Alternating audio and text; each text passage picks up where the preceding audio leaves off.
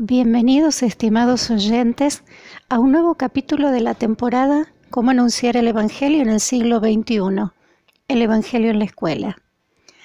Hoy recorreremos el itinerario espiritual y pastoral del primer anuncio. Y en relación a ello se me presentaba una imagen muy fuerte, la de dos jóvenes estudiantes, quienes a la salida del colegio cruzaban la calle y sentándose en una banca de la plaza discutían entre sí. Uno expresaba su bondad hacia los demás, su optimismo frente a toda circunstancia de vida y la alegría de su historia, a pesar de haber recibido muchas heridas en ella, pero que no es practicante, ni ahí. El otro, ofuscado, le respondía que no hay buenas obras en el mundo si no se realizan a la luz del Espíritu Santo, por tanto que debía decidir ya o adherir a la fe o quedar fuera de toda posibilidad de salvación. Esta imagen movilizaba mis estructuras, pues se asemejaba a la tan conocida dicotomía entre fe y espiritualidad. Aún sabiendo que la fe es un don recibido en tanto la espiritualidad es el desarrollo vital y el crecimiento maduro de una fe viva que fructifica en la relación personal con el Señor. Entre nosotros existen quienes describen poseer fe, pero lo hacen solo desde una adhesión intelectual. En tanto hay otros que buscan un camino de espiritualidad, tal vez alejados de una espiritualidad religiosa. Para el cristianismo, fe, espiritualidad y religión están íntimamente asociadas en una experiencia unificada por el primer anuncio sin mandatos externos, sino en atención a la voz del Espíritu y con discernimiento. Una religión que invite a razonar y cuestionar sin poner el acento en el pecado y en la culpa, sino en la misericordia, que ayuda a aprender del error y nos aliente a acercarnos a la verdad sin pretender ocupar el lugar de Dios. Pero por sobre todas las cosas, que no cause intolerancias ni divisiones, más bien que impulse la acción evangelizadora, de participación comunitaria y de conciencia social, que desarrolle actividades catequísticas y pastorales como riquezas que acrecientan la fe en muchas personas, en el contexto social y la realidad que les toca vivir y así gestar profundas transformaciones de coherencia vital entre lo que anunciamos y cómo lo vivimos. Ello fructificará en adhesiones libres a vivir una fe, espiritualidad y religiosidad que humanice las condiciones previas, prospere en hábitos de comprensión e iniciativas de comunión, dignificando esa existencia a la luz del misterio de Jesús.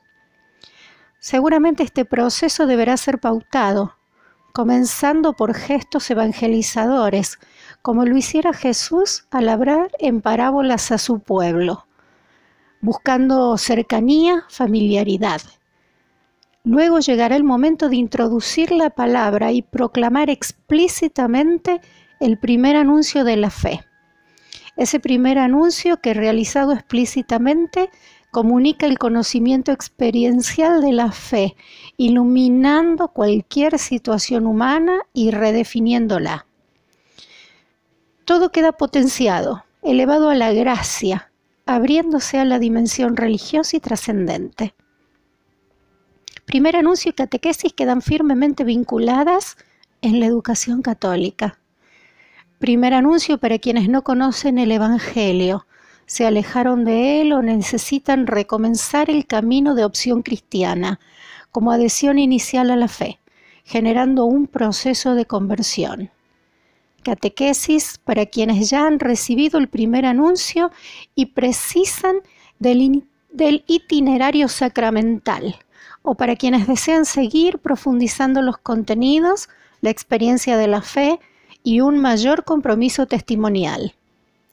Sin embargo, el primer anuncio está siempre presente en todos los niveles del itinerario catequístico, como núcleo significativo de la fe, que se desarrolla en un proceso gradual, desde la catequesis de iniciación atravesando la catequesis de profundización y alcanzando la catequesis de especialización o formación situada para los diversos interlocutores pastorales. Una escuela en clave pastoral de primer anuncio propende a una concepción integral de la educación, porque sabe que el ser humano se planifica en la persona de Jesucristo y a su imagen busca el crecimiento efectivo de todos sus miembros. Haciendo de las bienaventuranzas su estilo de vida, propone proyectos sencillamente cristocéntricos, de impulso misionero y profético, caracterizado por una pastoral participativa, enmarcados en una pedagogía del amor inclusiva, no excluyente, donde todos los miembros de la comunidad educativa sean reflejo de una verdadera síntesis entre fe y cultura, abonando el proyecto de vida personal de las generaciones presentes y futuras. Una pedagogía del amor caracterizada por el encuentro con el otro, el discernimiento de los signos de los tiempos, el acompañamiento a los hermanos en la fe y el testimonio valiente de quien ha vivido y experimentado la presencia misericordiosa de Dios en su vida. Abierta a su misión eclesial,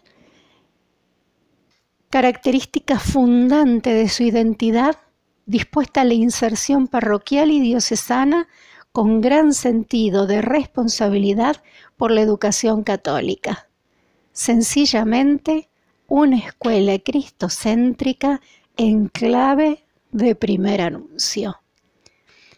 Nos encontramos en el próximo episodio. Bendiciones abundantes.